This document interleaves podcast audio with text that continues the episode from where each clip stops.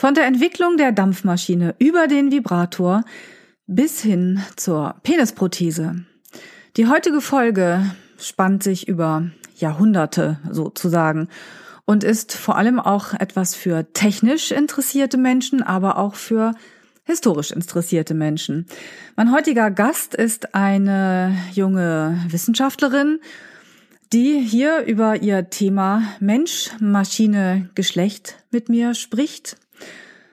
Unter anderem lösen wir auch das Geheimnis, warum Damenräder keine Mittelstange haben. Euch erwartet in dieser Folge ein Potpourri an Informationen rund um das Thema Technik, aber auch Penis und Penisprothese. Herzlich willkommen zu Alles über Sexualität, dem Podcast von die-sexualität.de. Ich bin Anja Drews, Sexologin und spreche hier über die gesellschaftlichen, kulturellen, politischen, gesundheitlichen, persönlichen, intimen, lustvollen und wunderbaren Seiten von Sexualität.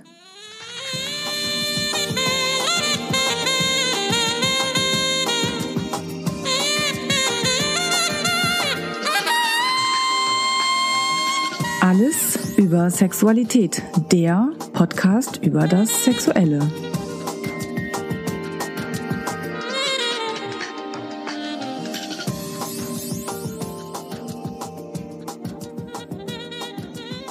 Mensch, Maschine, Geschlecht. Meine heutige Gesprächspartnerin habe ich einfach angequatscht weil ich das so spannend fand, wie sie einen Vortrag gestaltet hat. Das war jetzt im, ich glaube, im Februar oder März in Bremen auf der Sexualwissenschaftlichen Nachwuchstagung.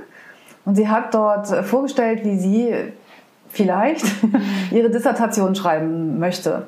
Und ich fand das Thema einfach so wahnsinnig spannend und ja, ich habe sie angequatscht und gefragt, ob sie nicht Lust hat, ähm, in meinen Podcast zu kommen. Eigentlich wollte ich dir was ganz anderes, eigentlich wollte ich dir helfen, Leute zu finden, mhm. die das Problem haben, was du suchst. Und darauf kommen wir gleich. Also erstmal herzlich willkommen, Miriam Rabold.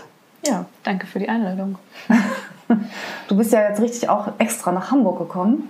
Ja. Und wieder sitze ich hier mit einer Frau in meiner Küche. Mhm. Das ist meine Podcast-Küche, glaube ich.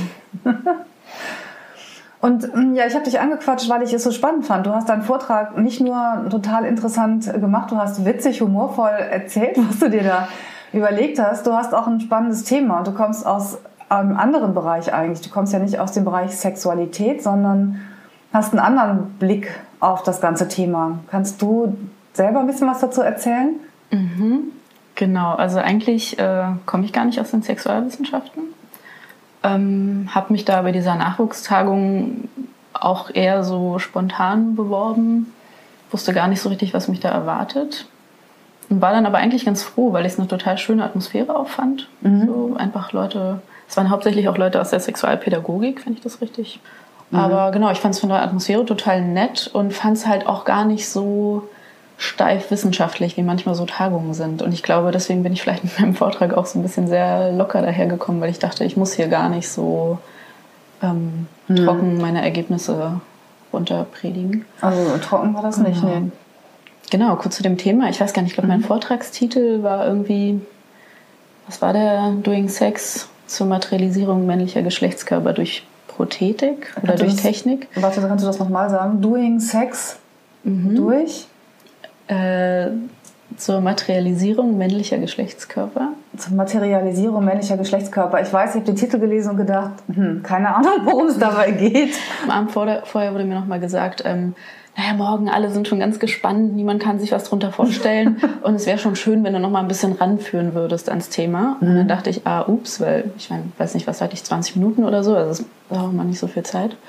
Ähm, genau, und dann dachte ich, naja, gut, okay, also bevor ich da jetzt 20 Minuten was erzähle und dann die Leute schon verloren habe, bevor ich überhaupt angefangen habe, ähm, bin ich dann, glaube ich, noch mal weiter zurückgegangen, als ich eigentlich dachte und habe eigentlich hauptsächlich von meiner Masterarbeit erzählt, mhm. die ich schon mal geschrieben habe und die ähm, genau, war so ein bisschen ähnlich. Also da ging es auch um, da habe ich das noch Doing Gender genannt. Genau, es ist auf jeden Fall ein Konzept aus den ähm, Gender Studies, was eigentlich klingt, glaube ich, irgendwie hochtrabender als es ist. Also es geht einfach darum, dass wir sozusagen ähm, unsere Geschlechtsidentität die ist nicht einfach da und die ist nicht schon immer da, sondern ist natürlich irgendwie sozial konstruiert und mhm. wir ähm, reproduzieren das sozusagen auch immer wieder in alltäglichen Handlungen. Also einfach zum Beispiel, wie ich jetzt zum Beispiel vor dir sitze. Ne? Also mhm. so, das könnte bestimmte Sachen transportieren oder wie ich spreche oder auch in Gruppen, wie mein Redeverhalten ist oder wie auch immer. Ne? Also einfach so dieses in, in, in alltäglichen Situationen, wie, wie ähm, verhalte ich mich sozusagen immer wieder meinem, meinem Gender oder meinem Geschlecht entsprechend und wann weiche ich so ein bisschen davon ab und ähm, okay, also du meinst jetzt so ganz, ganz alltäglich übersetzt, bedeutet das, du wirst geboren als Junge oder Mädchen, aber die Art und Weise, wie du Junge oder Mädchen bist, ist nicht genetisch bedingt, sondern es ist eine Sache, die wir durch Erziehung auch und durch die ganze Prägung lernen, dass Jungs so sind, wie sie sind. Gibt es einen Teil vielleicht, der da ist durch mhm. bestimmte Bedingungen, Hormone, irgendwas? Mhm. Gehirne übrigens, habe ich gerade noch mal gelesen, sind äh, ziemlich gleich von Männern und Frauen. Da gibt es überhaupt gar keine Unterschiede. Das ist nochmal eine eigene Geschichte, Außer wie in, in den Neurowissenschaften gerade versucht wird, Unterschiede zu finden. Aber genau. wenn man genau. sich die Studien mal genau anguckt, sind die auch alle so lange hingebogen und konstruiert, dass man endlich auch mal einen Unterschied findet. Genau, ach, also ich meine, das ist natürlich eine ganze Debatte für sich, ne? Da könnte man mhm. schon äh, allein fünf Stunden drüber reden. Genau, aber erstmal keine, sagen, also keine Panik, jetzt machen wir das, machen wir nicht. Wir kommen jetzt auch gleich mal auf, die, auf den Penis zu sprechen. Darum geht es nämlich eigentlich. Genau, es geht um den ähm, Penis. Ähm, nee, genau, aber vielleicht noch ganz kurz, genau, also einfach so Männlichkeit und Weiblichkeit mhm. nicht als irgendwie feststehende statische Sachen, die einem so anhaften, sondern die natürlich irgendwie sozial geprägt sind durch Erziehung, durch Schule, durch einfach Normen, die es in der Gesellschaft gibt. Genau, durch so die Modelle, die Vorbilder, die wir haben, durch die Mütter, Väter und so weiter. Genau, und dieses Konzept ist halt einfach nur, genau, es wird immer wieder aktiv hergestellt. Und ähm, genau, mein Zugang war dann sozusagen, naja, es geht nicht nur darum, wie wir miteinander sprechen oder wie wir irgendwie uns bewegen mhm. und handeln, ähm, sondern das halt mit auch irgendwie einer Nutzung von Technik zusammenzubringen und auch, wie wir, also welche Technik wir nutzen, wofür wir sie nutzen, wie ähm, kann sozusagen auch zur Geschlechtsaufführung beitragen oder Hast nicht. So ein Beispiel, wenn du jetzt von Technik redest? Mm. Ich hab, kann mir das jetzt gerade nicht so richtig vorstellen. Die nächste Frage wäre natürlich, was ist der Technikbegriff? Ähm, ich glaube, ich habe einen relativ weiten Technikbegriff, aber so ähm, Beispiele, die immer gerne genommen werden, auch ähm, oder dass einfach schon technische Produkte ja oft schon gegendert sind. Ne? Also ein Beispiel, was immer wieder genannt wird, sind zum Beispiel Rasierapparate. Ah, ach so. Rasierer für okay. Männer, mhm, ja. ne? irgendwie, irgendwie technisch. Ich kann vielleicht noch was aufschrauben, bestimmte Farbwahl. Dann Frauenrasierer, ich meine, wissen wir. Frauenrasierer ist genau rosa Pastellfarben, oder irgendwie. bloß nicht so viel Technik. Und auch immer teurer. Und immer teurer, das ist dann so die nächste kapitalistische Punkt, über den man reden könnte. Genau, oder zum Beispiel Fahrräder, ne? Das ist auch immer so. Dann gibt es irgendwie Damen- und Herrenfahrräder und so. Also diese ganzen. Ich habe das nie verstanden, warum Herrenfahrräder diese Stange haben. Ich meine, gerade Herren möchten doch auf keinen Fall auf die Stange fallen. Ich meine, da sind nee, dann direkt. Geht, nein, nein, es geht ums Auf- und Absteigen und Frauen haben immer Röcke an. Deswegen können die natürlich nicht das Bein über so ein Herrenfahrrad. Deswegen kann man da so einen Tiefeinstieg beim Damenfahrrad kannst du sozusagen. Ach so. Ich glaube, Ach das ist so. der Punkt. Es ist so wie früher mit dem äh, diesem Pferdesattel, wo die Frauen so seitlich drauf genau. gesessen haben. Genau. Ist das, meinst du, das ist der Grund, warum wir so unterschiedliche Fahrräder haben? Ich dachte immer, das sei so. Aber. Ja, das kann natürlich sein, aber wie gesagt, ich denke dann eher, man sollte bei den Herren dann diese Stange wegnehmen, weil die einmal abrutschen und dann mit ihrem Gemächt auf diese Stange knallen. Ja. Dann äh, ja. könnte das zu einem äh, Verkehrschaos äh, führen, also mhm. wenn sie rumschreien. Also gut, mhm. aber das hört man nicht so oft, fallen da nicht so oft drauf. Weiß man nicht. ähm, genau, auf jeden Fall war das so ein bisschen. Ah, ich weiß noch was. Ich ja? habe noch ein gutes Beispiel. Ja. Wenn ich jetzt äh, mit einem Mann in einen Biergarten gehe und wir bestellen ein Bier und eine Cola, dann wette ich mit dir, ja. zu 98 Prozent bekommt er das Bier hingestellt. Und wenn es dann nicht so ist und ich sage, aber ich bekomme das, dann wird mal kurz gelacht, macht man einen Scherz draus, aber das sind mhm. immer diese Erwartungshaltungen und ja, und ich mhm. glaube, wenn man einmal so ein bisschen sensibel für genau solche Kleinigkeiten ist, dann sieht man das überall oder merkt das ständig. Ja, okay, ne? das dass man immer so ein bisschen mhm. einfach.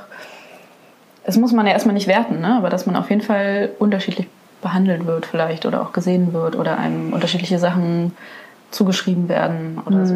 Und wie kommen wir jetzt zum Penis? Wir kommen jetzt zum Penis, indem ich ähm, ja vielleicht einfach kurz sage, wie ich zu diesem Thema gekommen bin? Ja, genau. Oder? Also irgendwann habe ich mal Politikwissenschaften studiert und VWL, das ist schon ein bisschen länger her. Und danach habe ich ähm, an der TU Berlin gibt es einen Masterstudiengang zur Wissenschafts- und Technikgeschichte. Und Technikgeschichte, also während des Studiums habe ich einfach immer schon so ein bisschen versucht, so irgendwie auch so eine Geschlechterperspektive da reinzukriegen. Ne? Also mhm. ich meine, Technikgeschichte, so ganz klassisch, ist, glaube ich, ein ziemliches Männerfach auch lange gewesen. Ne? Das so gibt auch noch gar nicht. Medizin, genau, es gibt auch noch gar nicht so lang, aber es hat sich halt irgendwann so ein bisschen so rausentwickelt und die ersten Sachen oder die ersten Gegenstände von der, von der Technikgeschichtsforschung waren dann, glaube ich, so die Entwicklung der Dampfmaschine und die Raketenforschung und die ähm, Geschichte der Automobile und also so, okay, so und sehr die Geschichte der Entwicklung des ersten Vibrators. Genau, das Buch gibt es mittlerweile auch von einer Frau geschrieben. Genau, aber ich glaube, lange waren das so ähm, sehr, ja, auch, also es ist ja einfach historisch so, ne, dass irgendwie so der Ingenieurs- oder Maschinenbaubereich irgendwie sehr männlich dominiert mhm, war ja. oder auch immer noch ist. Ähm, und irgendwann hat sich das dann so ein bisschen gewandelt und jetzt zum Beispiel wird auch in der Technikgeschichte viel gemacht zur Haushaltstechnik auch einfach. Ne? Also so mhm. Maschinen oder also ein bisschen Automatisierung des Haushalts in den 50er Jahren. Als Weil losging. Haushalt ja so weiblich ähm, orientiert ist. Ja, kann man auch mal. Aber es ist halt immer zu spannend, ne, zu gucken. Also wer entwickelt ein Produkt, wer sind die angenommenen Nutzer oder Nutzerinnen und mhm. wie sieht so ein Produkt dann aus und wer nutzt es dann wirklich und ähm, wer kennt sich damit gut aus? Er wird dann aber trotzdem geholt, wenn es kaputt ist. Also so, das ist schon spannend, sich das eigentlich alles anzugucken. Kann ich noch mal kurz was fragen, was mhm. du gerade gesagt hast? Also das heißt, du hast dich nicht nur mit der ähm, Wissenschafts- und Technikgeschichte beschäftigt, sondern du hast das unter diesem Aspekt der, des Geschlechts auch angeguckt. Ja, ich habe das schon versucht, das immer so reinzubringen. Ne? Also so in den Seminaren, die so angeboten wurden, kam das oft nicht so vor. Und mhm. es gibt aber an der TU Berlin auch ein Gender-Institut, ähm, die viel machen für halt Leute, die die MINT-Fächer studieren, also Mathematik, Ingenieurswissenschaften, Naturwissenschaften, Technikwissenschaften oder so. Mhm. Ähm, genau, da machen die viele Angebote und versuchen halt immer so diese Brücke zu schlagen zwischen Gender Studies, was ja sehr geistwissenschaftlich und eher eine, würde ich sagen, kritische Wissenschaft ist, mhm. und diesen Natur- und Technikwissenschaften, also ich sag mal, da gibt es ja schon einen großen Graben zwischen den beiden Fachkulturen. Und das versucht das Institut immer so ein bisschen zusammenzubringen. Mhm. Und dann habe ich da auch viele Kurse gemacht oder habe zum Beispiel ähm, einen Kurs gemacht zu Gender im Technikmuseum. Das hat dann wirklich im Technikmuseum Berlin stattgefunden. Und dann haben wir einfach sozusagen so ein bisschen Museums- und Ausstellungsanalyse unter einer Geschlechterperspektive gemacht und so. Also das habe ich schon versucht, während des Studiums immer so reinzubringen. Und bin dann letztendlich ähm, bei diesem das eigentliche Thema haben wir noch gar nicht so richtig. Also letztendlich, letztendlich geht es gar nicht um Penisse, sondern es ging ja um Penisprothesen tatsächlich. Ach so, es ist das Gegenteil vom Penis, der Minuspenis, die Penisprothese. Der Ersatz. Der Ersatz. Ob es das Gegenteil ist, ist ja die das Frage. War, ich sag nochmal ganz am Anfang, habe ich gesagt, Mensch, Maschine, Geschlecht. Mhm. Ich denke jetzt gerade natürlich bei Technik und bei Penis auch wieder an diese Sexroboter-Geschichte. Mhm. Ähm, das ist ja ein Thema, mit dem ich mich auch ein bisschen mehr beschäftigt habe. Ist aber auch immer noch nicht dein Thema. Aber ich habe eben noch mal was anderes gedacht, weil du das mit, das mit dieser ähm, Gender-Geschichte. Mhm.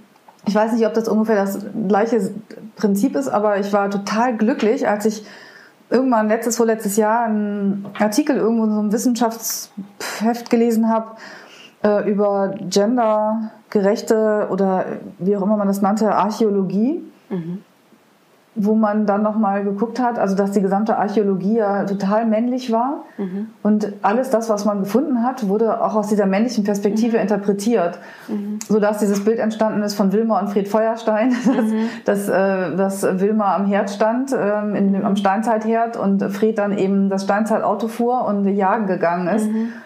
Aber das äh, offensichtlich ähm, auch völlig falsch interpretiert worden sein kann, weil, das, mhm. weil sie damals vor 100, 200 Jahren ihre Lebenswelt mhm. auf diese Funde übertragen haben. Und wenn man heute noch mal guckt, mhm. stellt man fest, dass es auch alles ganz anders gewesen sein kann. Und das mhm. hat mir so, das war so eine Erleuchtung. Da habe ich mich total gefreut, weil ich mich das da immer schon gefragt habe, woher man dann diese ganzen Sachen wissen will, mhm. dass es diese Geschlechtsrollenverteilung damals gab, wo man doch nur Knochen hat. Also mhm. woran, das kann man doch gar nicht gar nicht so festmachen. Also sowas ähnliches ist das dann bei dir auch. Also dass man das in Technik auch mal so. Mhm. Ja, ich glaube, guckt. also wenn du gerade von der Archäologie sprichst, davon habe ich jetzt überhaupt keine Ahnung, aber ähm, ich glaube, das lässt sich einfach auf ganz viele ähm, Disziplinen und Bereiche übertragen. Also mhm. ich habe zum Beispiel neulich was, ähm, kriege jetzt auch nur so halb zusammen, aber habe ich was gelesen zu ähm, einfach auch der Geschichte von irgendwelchen Königreichen in Afrika. Mhm und dass es ja letztendlich dann irgendwelche britischen Kolonial irgendwas Historiker waren, die sozusagen dann da irgendwelche Texte und übersetzt haben. Also so wie wir jetzt denken,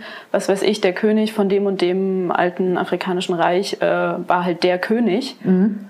Aber das kann man halt nochmal in Frage stellen, weil in der eigentlichen Sprache, in der es war, also in der irgendwie regionalen Stammessprache, wie auch immer, ähm, gibt es zum Beispiel gar keine Unterscheidung zwischen männlich und weiblich oder so. Die haben andere Unterscheidungen, wenn sie ah, Menschen okay. beschreiben, zum Beispiel, ob sie alt oder jung sind oder wie die Familienverhältnisse sind oder so. Ah, sowas finde ich ähm, auch total spannend. Genau, aber einfach so, ne, dann kommt irgendwie so, weiß ich, das war dann irgendwie britische Kolonie und dann gibt's halt so, naja, also Herrscher sind halt meistens männlich und deswegen mhm. ist das mhm. jetzt der König und das ist dann die Übersetzung.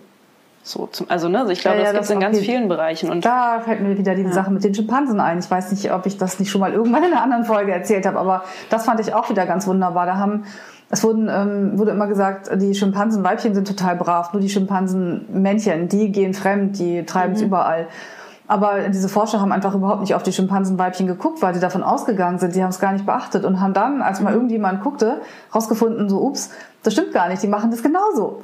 So, mhm. und dann mhm. äh, hat man so Bilder im Kopf und sagt, ja, also, weil ja viele Menschen immer diese Erkenntnisse auf Menschen übertragen, ne, und sagen, mhm. weil das bei den Schimpansen so ist, ist es bei den Menschen auch so. Ja. Weil die Schwäne in trauter Monogamie leben, leben Menschen auch in Monogamie. Mhm. Dabei äh, ist es völliger Quatsch und nun hat man gesehen, es ist nicht so, dass Männer von Natur aus fremdgehen, mhm. ähm, sondern, äh, ach, das, sind immer, das ist auch wieder so ein Thema für sich, ne? Also, ähm, aber das fand ich irgendwie ganz spannend. Also da guckt mhm. da mal eine Frau drauf und plötzlich stellt man fest, oh, das, äh, die mhm. Schimpansen treiben es mhm. auch ganz wild. Mhm. So, zurück zum Penis, also zur Penisprothese. Mhm.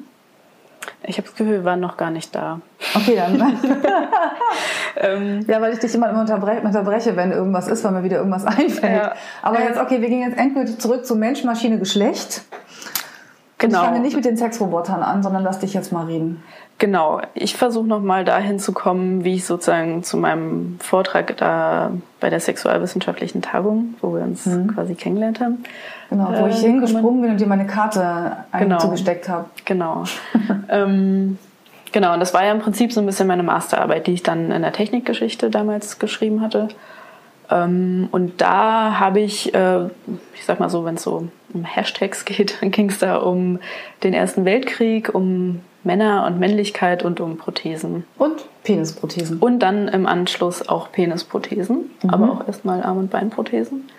Ähm, genau, und da bin ich hingekommen, mm, weil ich manchmal sehr ganz pragmatisch auch einfach zu der Zeit einen, ähm, so einen studentischen Hilfskraftjob hatte bei einem Forschungsprojekt, das sich Anthropofakte Schnittstelle Mensch nennt oder nannte, mhm. das ist mittlerweile vorbei.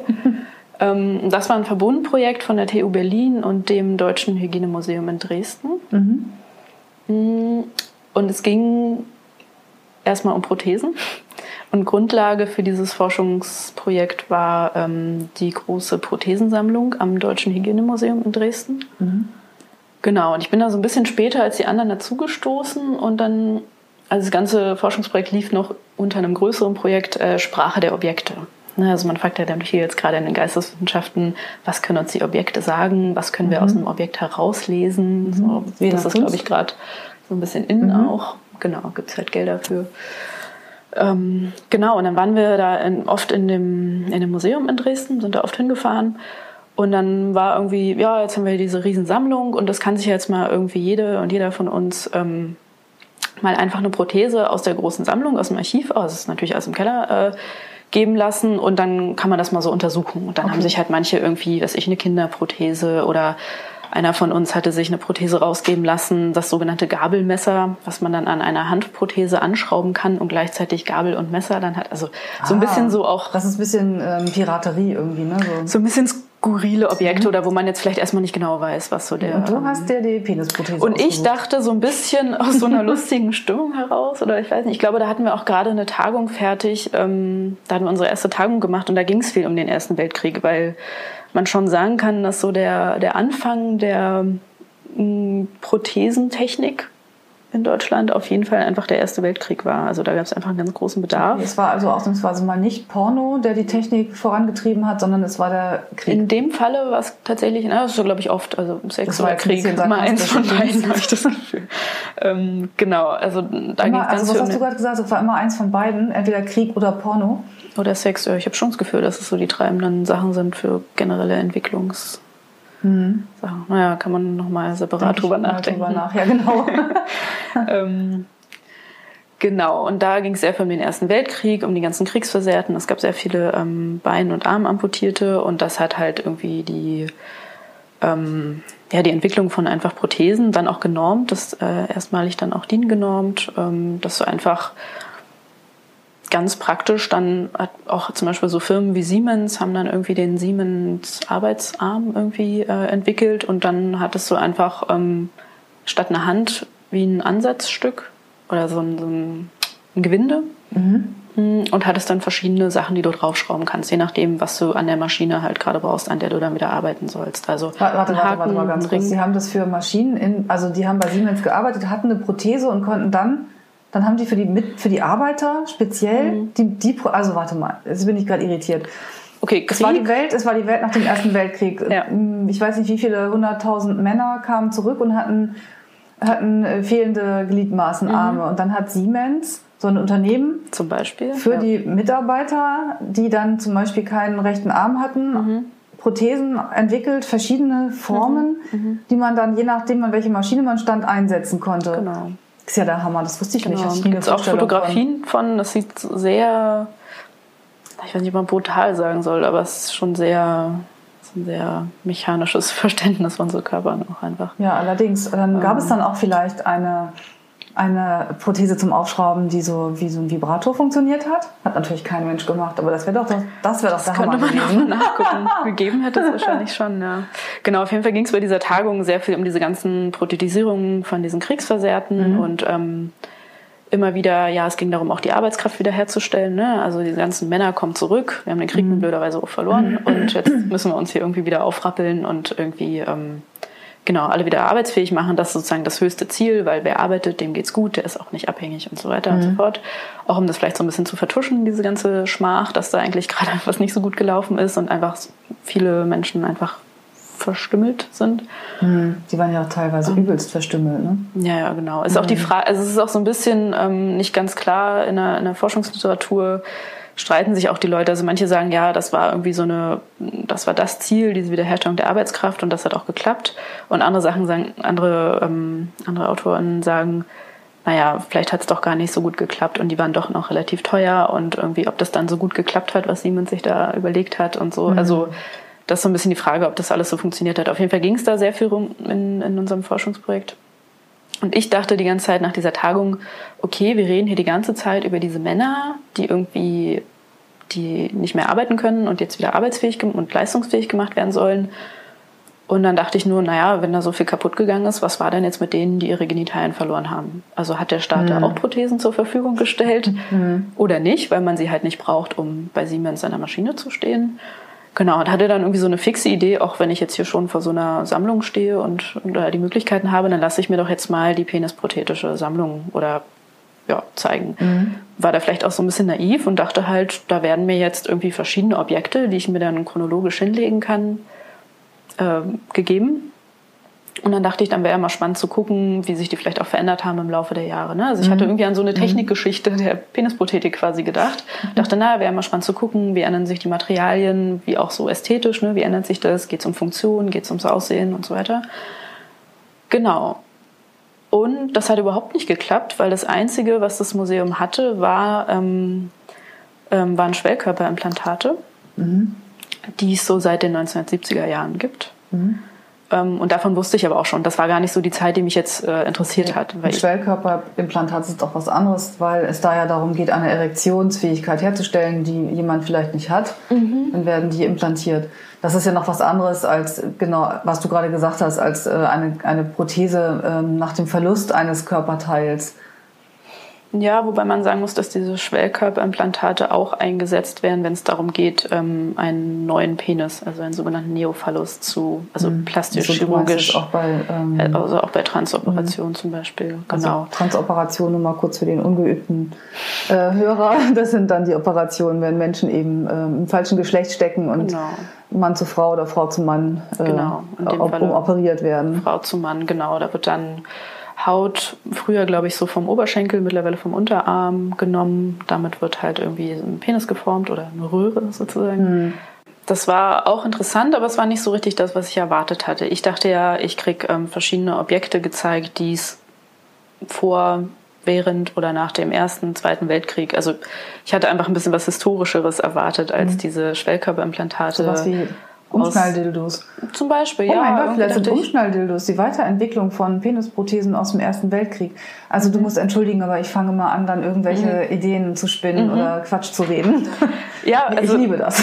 Ich frage mich auch immer noch, ob es die wirklich gegeben hat, weil was ich dann, also das war ja so ein bisschen enttäuschend. Dann hatten sie mir dieses eine Objekt da aus der Sammlung geholt. Dann saß ich da nun und dachte, Moment mal, irgendwie, es kann doch nicht sein, dass es nichts gab. Weil ich hatte zu dem Zeitpunkt auch schon was gelesen in so einer Art autobiografischen Aufzeichnungen aus dem Ersten Weltkrieg.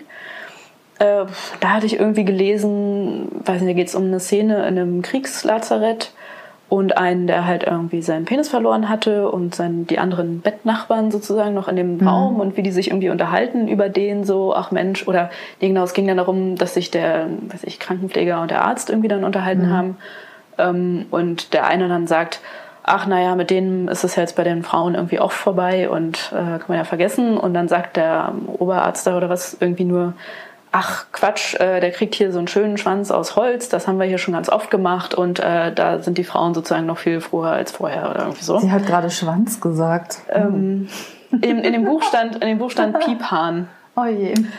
ja. Ähm, Genau, und das hatte ich zu dem Zeitpunkt schon gelesen und hatte dann auch ähm, mich in die medizinhistorische Bibliothek äh, in Berlin-Dahlem gesetzt und habe da in kriegschirurgischen Handbüchern rumgelesen.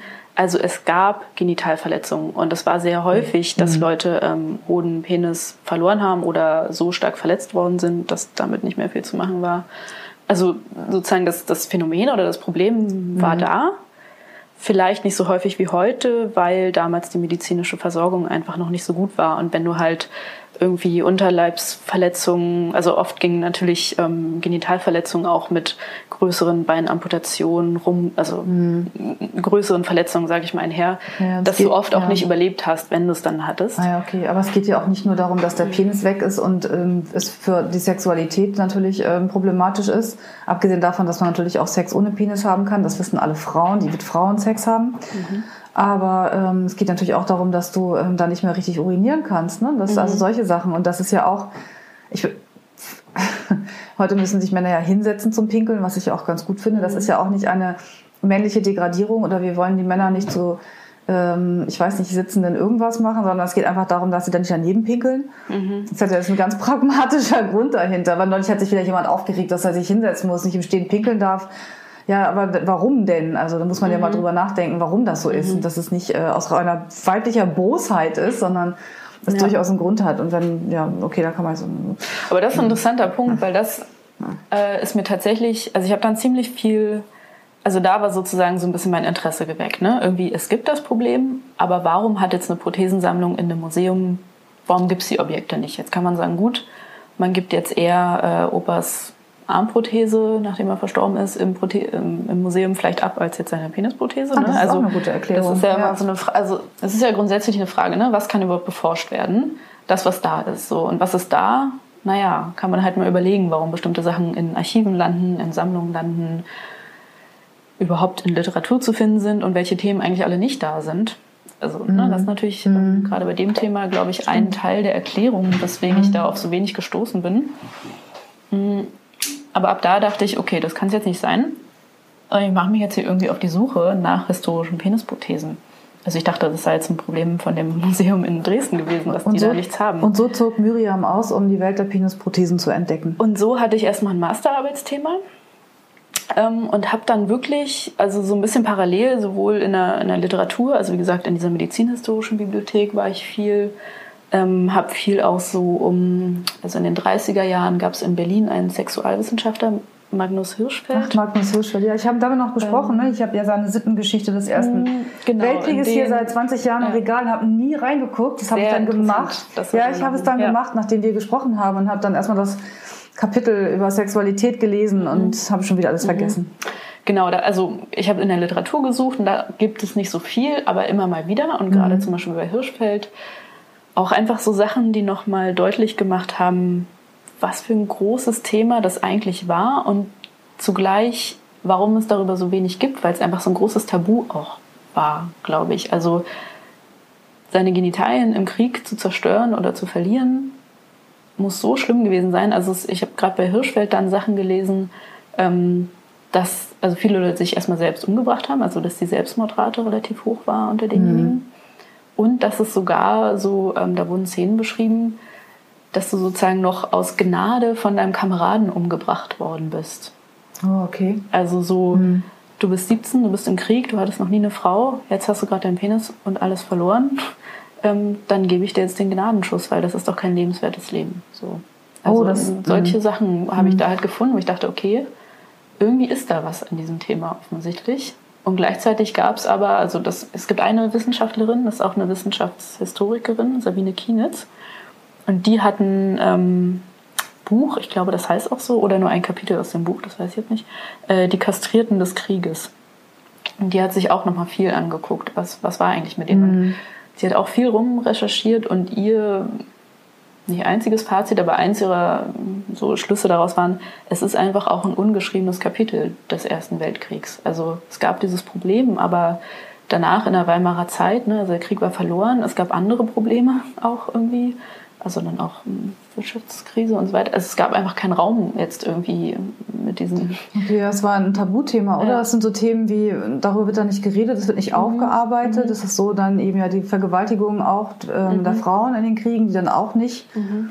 Nicht darüber, wurde auch nicht gesprochen. Mhm. Ich habe gerade gedacht, als du das gesagt hast mit dem Gnadenschuss für die Männer, die ihren Penis verloren haben. Ich finde es, ähm, es ist schon krass, wie sehr Männlichkeit auf den oder am Penis ähm, festgebunden oder fixiert wird.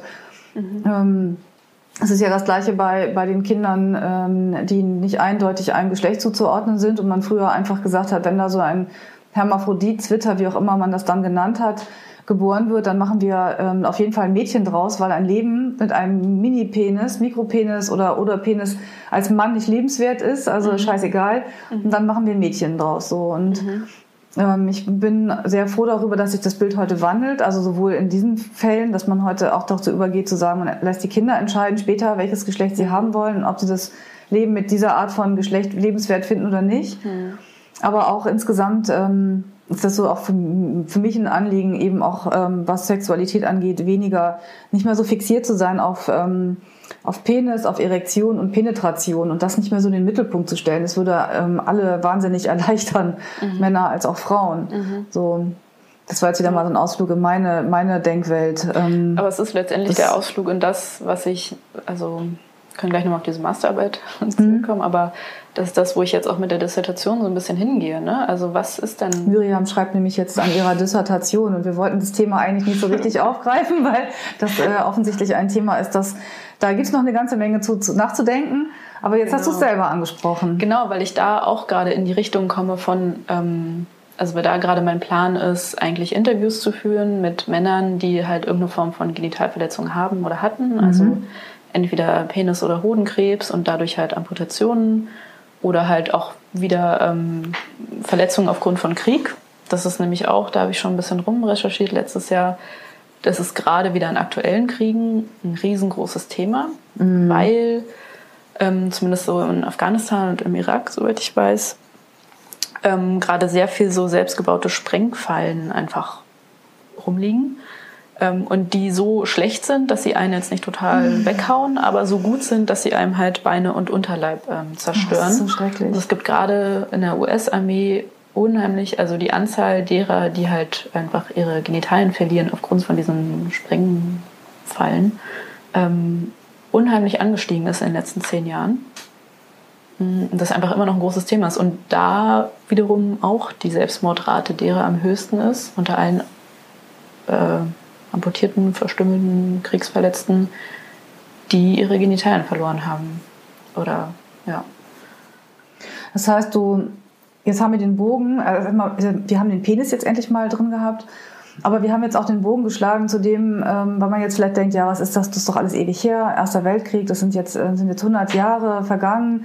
Was hat das noch mit heute zu tun? Warum forscht mhm. man da an Penisprothesen? Mhm. Aber der Bogen ist ja, dass, dass es diese Verletzungen heute noch genauso gibt oder beziehungsweise jetzt gerade wieder vermehrt gibt, weil du eben, wie sagst, es gibt diese selbstgebauten Sprengfallen. Es gibt wahrscheinlich noch eine ganze andere Menge anderer Möglichkeiten äh, im Krieg, die ähm, Genitalien verletzt zu bekommen. Wobei letztendlich muss man ja auch mal gucken, also Krieg, Frauen, denke ich gerade wieder, da habe ich neulich auch wieder so einen erschreckenden Artikel gelesen über vergewaltigte Frauen, deren Genitalien kaputt sind, zerstört mhm. sind, wo Fistelgänge entstehen, die mhm. nicht mehr ihren Stuhlgang halten können, die nicht mehr pinkeln können und wo man auch letztendlich ähm, wirklich was machen muss und da so gucken muss, wie man diese Frauen wiederherstellt oder dieses ganze Thema ähm, weibliche Genitalverstümmelung. Also da mhm. ist, ja, ist ja ein Fass ohne Boden, mhm.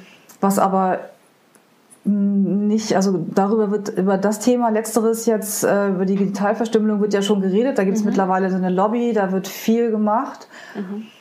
Aber insgesamt, so im Gros der Bevölkerung ist es nicht so angekommen. Und es ist, glaube ich, auch in der Forschung, ich weiß es nicht, ähm, inwieweit es da ähm, Thema ist. Und deswegen finde ich das total gut, dass du dich mit diesem Thema beschäftigst, weil es eben brandaktuell ist letztendlich. Mhm.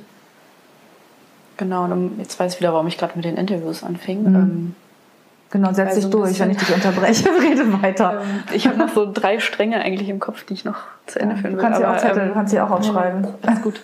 ähm, nee, genau, dass da nämlich auch jetzt so meine Überlegung war. Ich meine, klar geht's mir auch, äh, finde ich auch diese Prothesen spannend und ich finde spannend, wann sozusagen Technik oder Medizintechnologien zum Einsatz kommen, um sei es jetzt ein Organ zu ersetzen oder ähm, Funktionen einfach ähm, zu ersetzen. Mhm. Lohnt sich das aber auch, finde ich, jetzt nochmal drüber nachzudenken, naja, aber was sind dann sozusagen die alternativen Männlichkeitskonzepte ohne Penis? Also angenommen, ich würde jetzt Interviewpartner finden. Mhm. Es muss ja nicht immer darum, also ich finde schon spannend zu gucken, okay, was bietet die Medizin an als Reparatur sozusagen oder als ähm, Behandlung? Also ähm, genau, nicht nur wer, künstliche Hüftgelenke, sondern auch. Genau. Und dann ist aber die Frage, mhm. wer kriegt denn jetzt zum Beispiel ähm, wenn er wollte, einen neuen Penis chirurgisch, äh, also soweit ich weiß, zum Beispiel bei dem Peniskrebs, wo es halt zu Amputationen kommt, äh, da hatte mir aber ein Urologe erzählt, naja, die, die Fallzahl ist so gering, ach, da macht niemand was, die sind meistens eh schon älter. Also da, da wird auch nichts bezahlt, zum Beispiel von ach so, das ist, also, das ist das, das Thema wieder. Wenn etwas nicht häufig genug auftritt, wird nicht geforscht oder es wird gar nicht erst was gemacht. Generell ist es, glaube ich, spannend zu gucken. Ich weiß nicht, ob ich das machen werde, aber ähm, zu gucken, was einfach von Krankenkassen, also welche, was die Leistungskataloge eigentlich bezahlen und aus welchem Grund und was nicht. Ähm, oder auch bei erektiler Dysfunktion. Ne? Also ab mhm. wann ist denn was? Also wenn der Penis krank? nicht mehr steht. Genau. Ähm, ab wann ist denn was nicht mehr normal und ab wann wird was bezahlt und mit welcher mhm. Begründung? Ah ja, schon ja. spannend, sich das anzugucken mhm. eigentlich. Das ist übrigens auch wieder so ein Thema, was ich eben gesagt habe, dieser, dieser Druck, der auf Männern auch lastet, wenn es immer um Peniserektion und Penetration, also das Eindringen mhm. in den mhm. anderen Körper geht. Ähm, dann ist ja die, die Erektion im Alter total wichtig und dann wird mhm. meines Erachtens nach auch viel zu oft außer Acht gelassen, dass es einfach altersbedingte Veränderungen gibt und dass es ganz normal ist. Mhm. Finde ich immer, das ist mal mein Lieblingsbeispiel in dem Zusammenhang, mhm. dass jeder Mensch weiß, dass der Körper älter wird, dass, dass die Muskeln irgendwann nicht mehr so stark sind, dann merkt man, dass Knochen ein bisschen rausgucken oder irgendwas ist. Aber der Penis, der befindet sich in den Köpfen der meisten Menschen in einer Zeitkapsel. Mhm. Der, der, soll immer so sein wie mit 15 oder mit 20. Mhm. mhm. So, dass der auch älter wird, das ist, das ist das Lustige ist, dass die Leute das nicht, dass, dass denen das, ähm, also, wenn, man, wenn ich das dann sage, dann sagen sie, ja, stimmt. Mhm. Also die, das ist so, als, ähm, als wenn es da irgendwie ein Loch im Kopf gäbe, das mhm. auch wahrzunehmen, dass der einfach auch älter wird. Ich weiß gar nicht, mhm. woran das liegt. Ich finde das finde es ganz lustig. Und es schafft dann für viele Menschen eine totale Erleichterung, mhm. das einmal sich vor Augen zu führen. Natürlich wird er auch älter. Mhm. Natürlich, der, der raucht mit, der trinkt mit, der, der isst mit, der äh, macht ja. genauso wenig Sport wie der Rest des Körpers, wenn irgendwas ja. ist. Aber das ähm, erscheint irgendwie so ein, im Gehirn muss irgendwo so eine Stelle sein, wo der ja. Penis so ein Eigenleben führt. Das, ähm, ja, beobachte ich einfach ganz oft. Ja. Also was gerade auch diese ähm, Erektionsprobleme angeht. Also ich habe ja dann, also um vielleicht nochmal den Bogen mhm. zu schlagen, ja. ähm, mein Ehrgeiz war gepackt und ich dachte, ich suche jetzt historische Penisprothesen. Und dann habe ich wirklich in der Literatur geguckt, hatte ich ja schon gesagt. Und ich habe mich aber auch nochmal auf Objektsuche begeben, weil ich dachte, es muss doch irgendwo, es muss doch irgendwo was geben. Mhm. Und dann habe ich wirklich, also das ist auch alles viel mehr ausgeartet, als ich vorhatte. Aber wenn man dann halt immer nichts findet, denkt man, das kann doch nicht wahr sein. Dann sucht man immer noch weiter, immer mhm. noch weiter. Und ich habe wirklich sämtliche medizinhistorische Museen und Sammlungen und irgendwie, also bis nach London in irgendeine Sammlung und bis zum Museum of Sex in New York. Und oh, da war ich schon mal, da war ich schon mal. Und das in Prag. Das ich, in Prag, ja, in dem Prag, im Sexmuseum in Prag genau, war ich auch. Also ich habe überall Anfragen gestellt, wurde über irgendwelche E-Mail-Verteiler geschickt und so weiter und so fort. Und meistens kam zurück, ganz interessantes Thema, Frau Rabel, super, da müssen Sie dranbleiben. Leider haben wir kein Objekt in der Sammlung. Genau, das war meistens die Rückmeldung. Einige wenige gab es dann aber ähm, doch auch.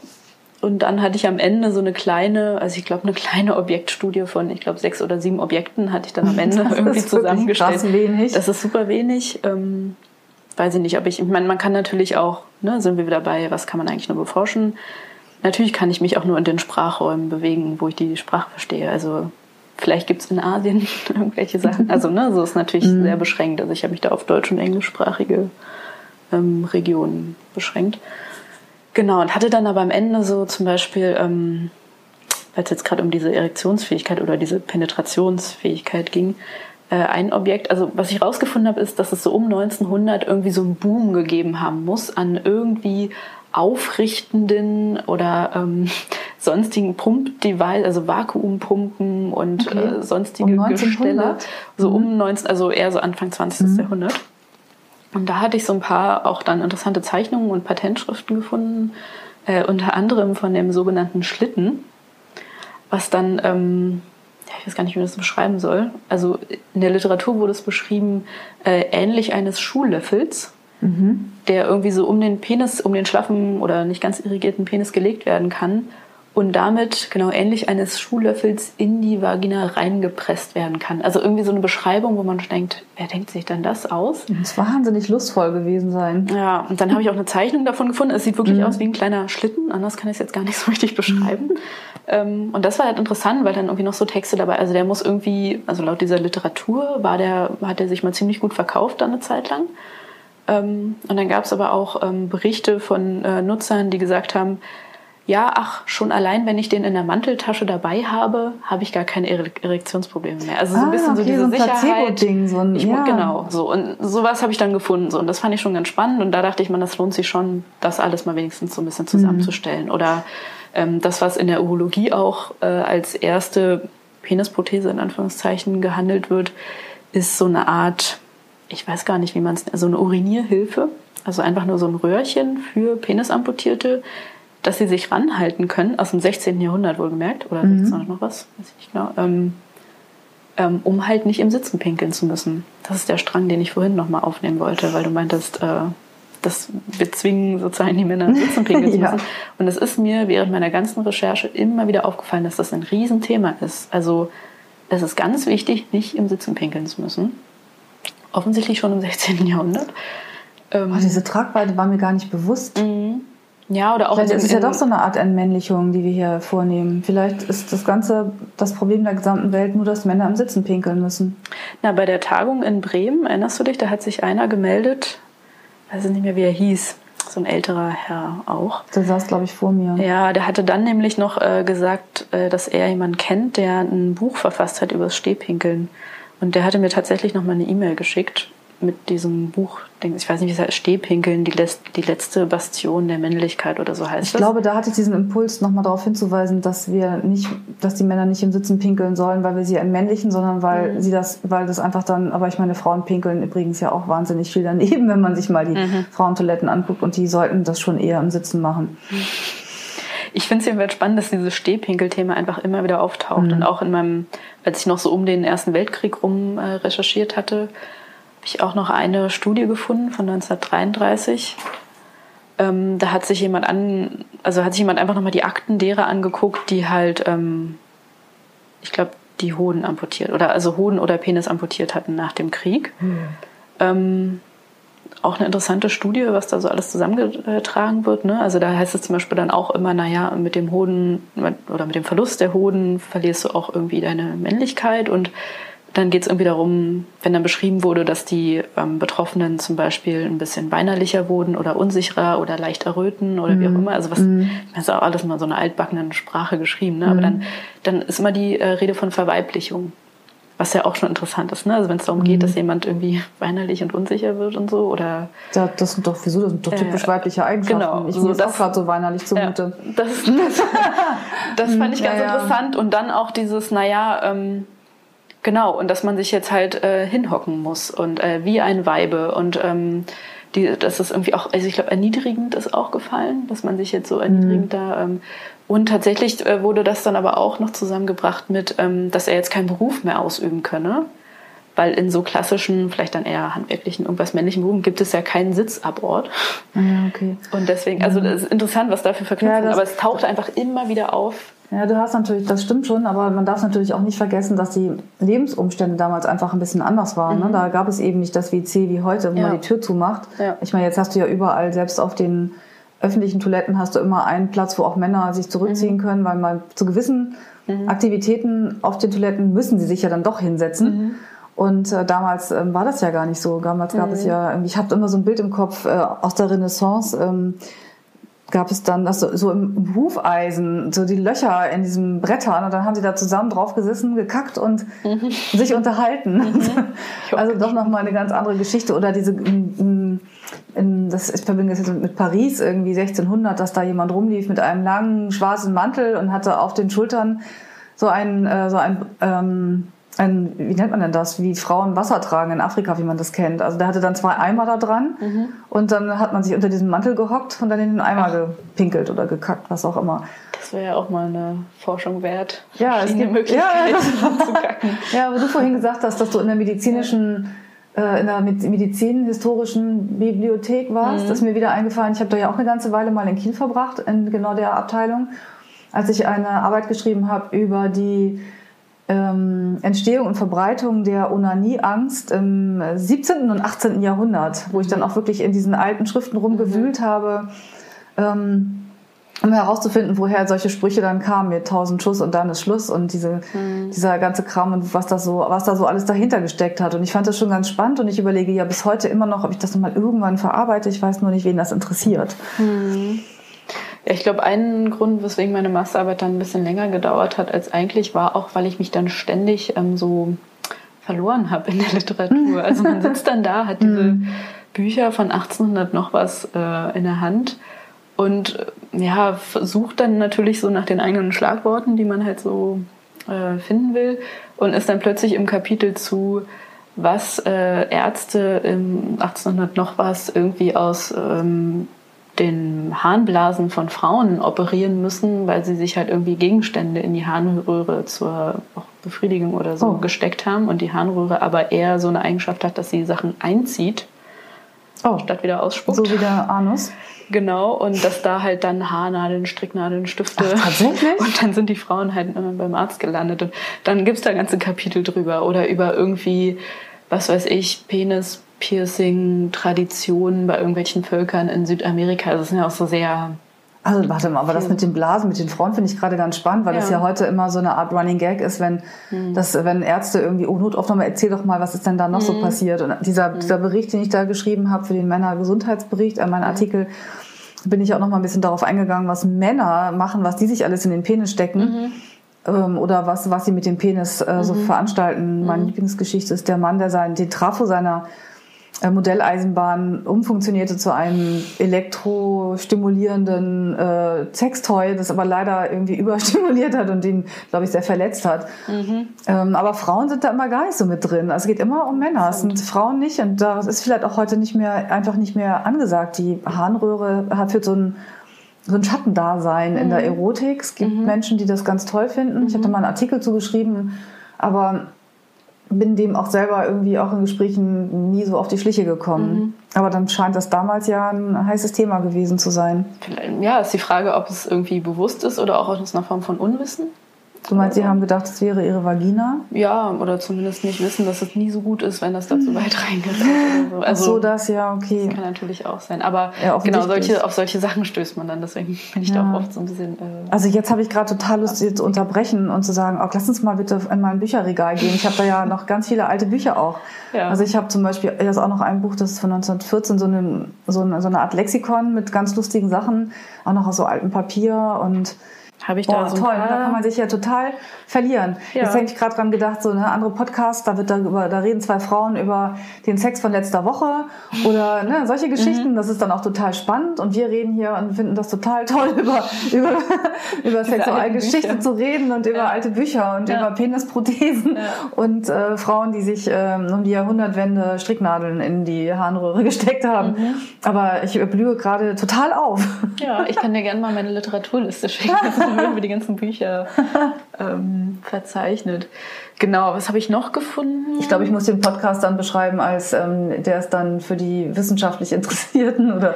Ja, oder ich so. versuche ja immer nicht so wissenschaftlich hier umzureden, aber.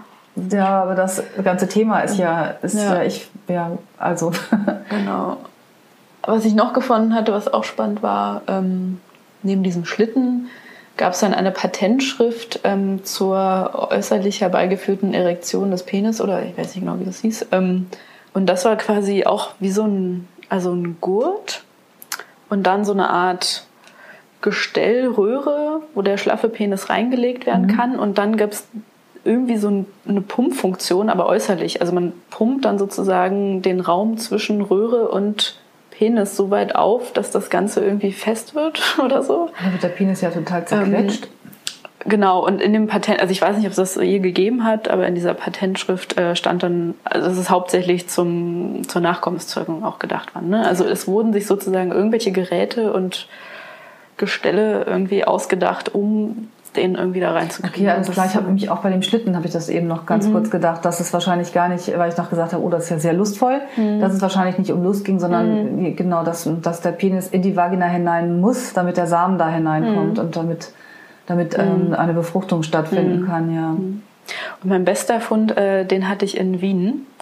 Das war eigentlich tatsächlich äh, das, was ich erwartet hatte. Und zwar habe ich das, das Technikmuseum in Wien, irgendwie, die hatte ich angeschrieben und die hatten dann geantwortet, ja, also in unserer Prothesensammlung hier haben wir nichts, aber wir haben hier so ein Objekt, was irgendwie völlig unklar, also wir wissen nicht, woher das kommt, es ist nicht datiert, es ist in der Schublade von einem Schreibtisch gefunden worden, der hier irgendwie mal mit irgendeiner Sammlung im Museum gelandet ist, keine Ahnung.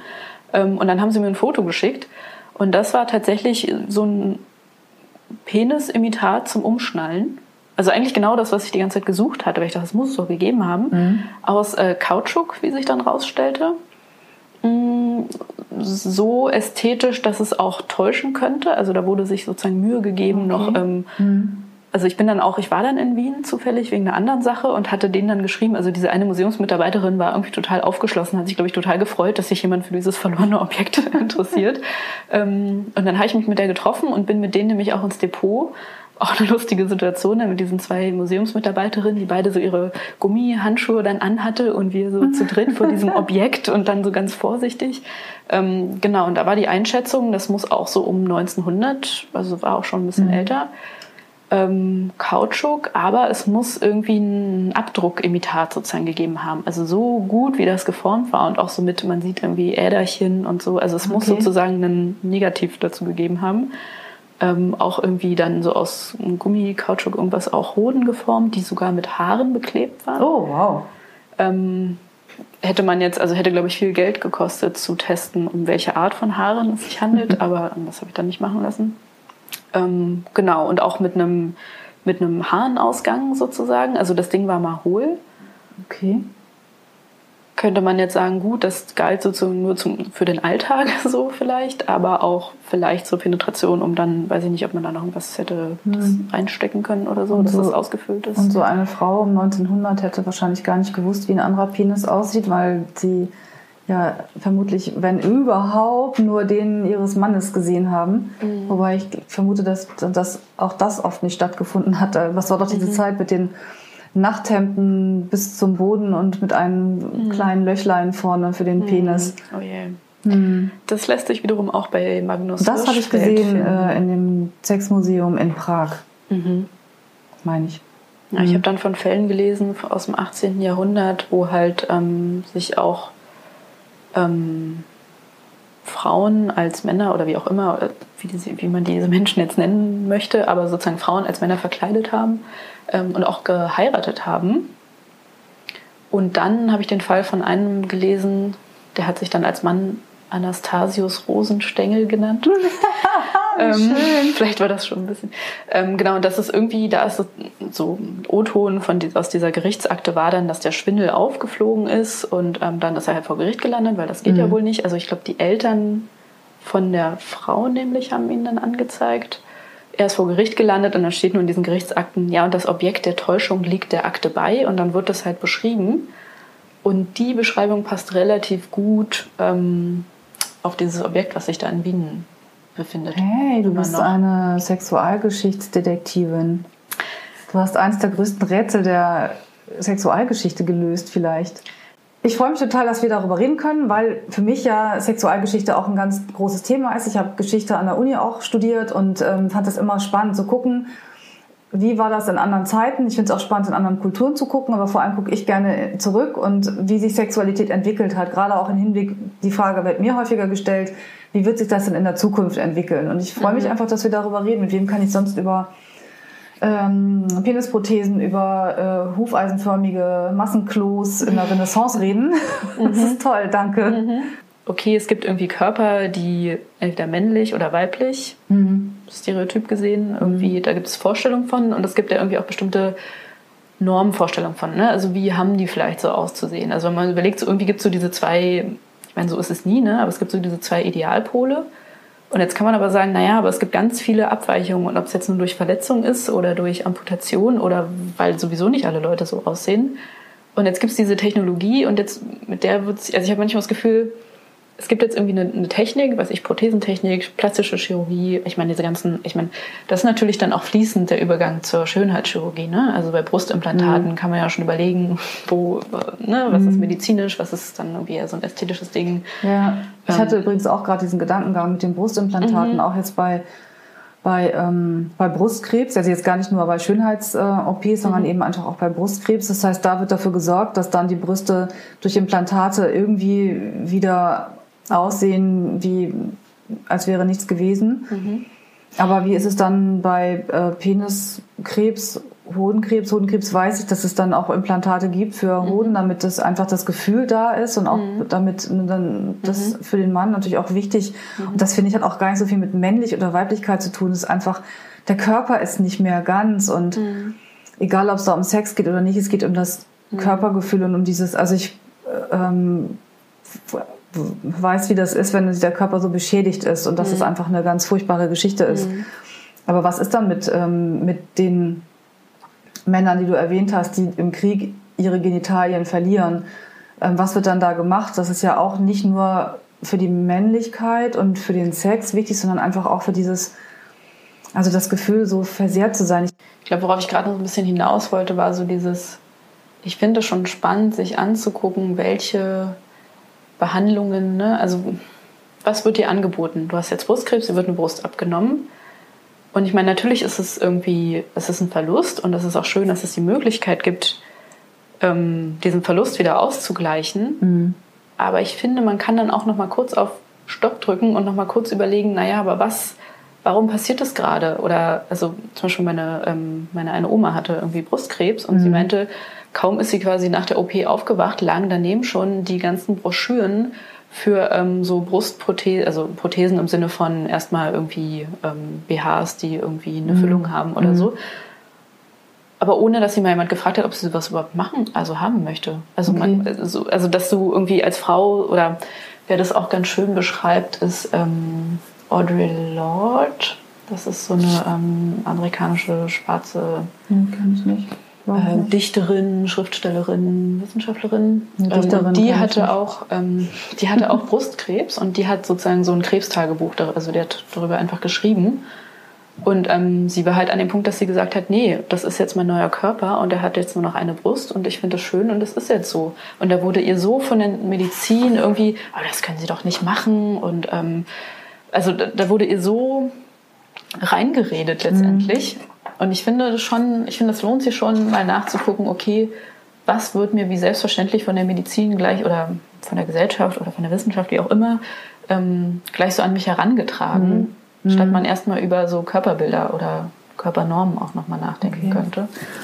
Ja, das, das ähm, finde ich schon jetzt auch ja. in Bezug auf ähm, da meine Arbeit, finde ich mir, finde ich schon interessant zu gucken, auch so ein bisschen, oder wie halt ähm, Urologen in dem Fall auch irgendwie darüber sprechen, was dann gemacht werden muss. Also da übrigens äh, Hashtag Stehpinkeln ähm, war da auch wieder spannend, dass ich hatte mit einem Urologen gesprochen mm, und der meinte, naja, auch bei Peniskrebs, naja, muss man dann amputieren, aber naja, wir versuchen dann auch immer so viel wie möglich äh, stehen zu lassen. Ich meine, das ist dann irgendwie, ja, muss man gucken, dass der Krebs gut weg ist, also dass man so einen Kompromiss schafft zwischen nicht alles ist weg, aber trotzdem sicher, damit er nicht wiederkommt und so. Da versucht man immer was stehen zu lassen, äh, damit man halt noch im Stehen pinkeln kann.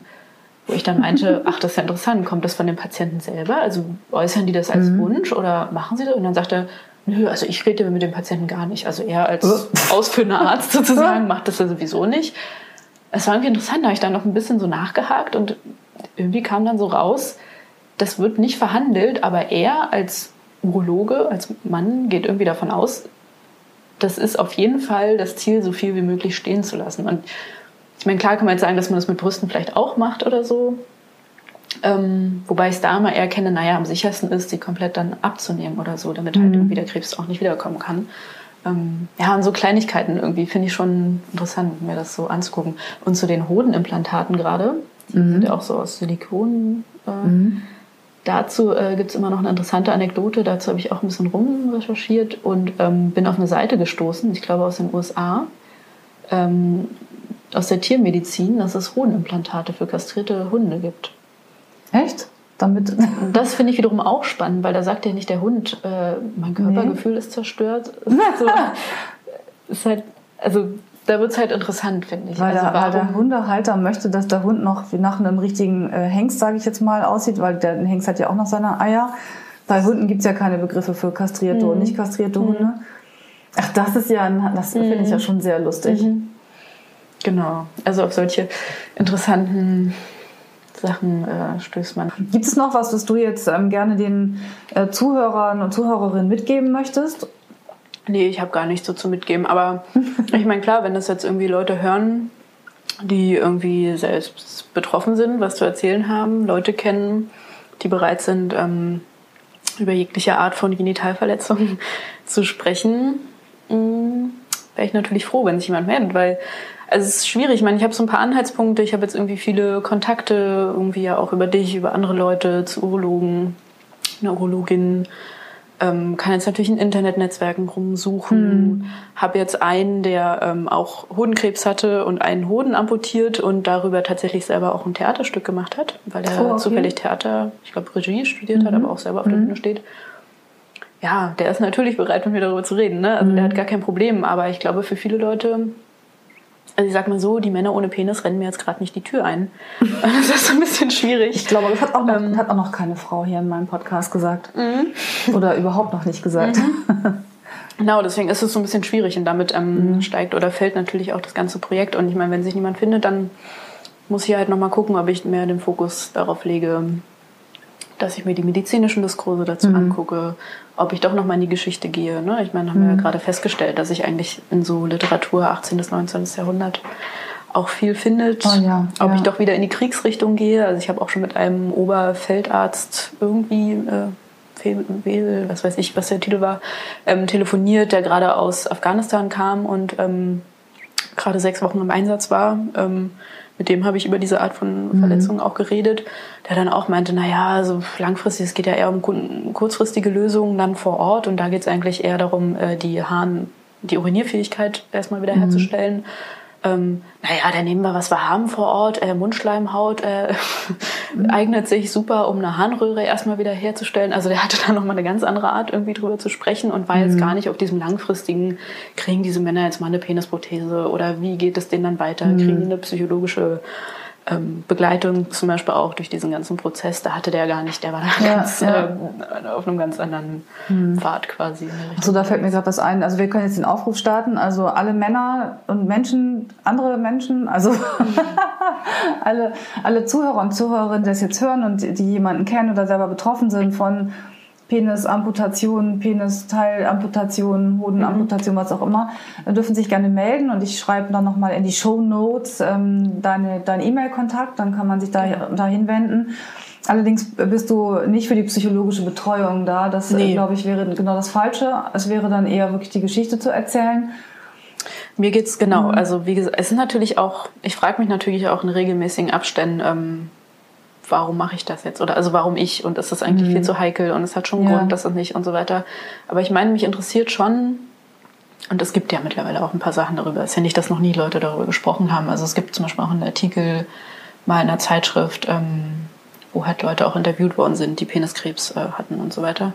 Ähm, nee, aber mich interessiert schon, also wie haben die Betroffenen das erlebt? Wie war der Krankheitsverlauf? Wie war mhm. sozusagen die Interaktion mit, den, mit der Medizin, mit der mhm. Urologie? Was gab es für Komplikationen? Was ist ihnen da erzählt worden? Wie sind ihre eigenen, ja, wie sagt man, Coping-Strategien? Also so mhm. Ja, Bewältigung, danke. Mhm. Äh, Bewältigungsstrategien. ähm, ja, wie hat sich vielleicht ihre Sexualität verändert? Wie hat sich ähm, vielleicht ihr, ihr Denken über ihre eigene Männlichkeit, über ihren Körper, mhm. ähm, ja, wie sich das verändert hat. Finde ich auch total spannend. spannend, kann ich auch mit mir unterhalten. Ja. ja. Vielleicht machen wir ja dann zu dritt Gespräche. Mhm. Ja, also im besten Fall wird es dann irgendwann ja auch mal veröffentlicht.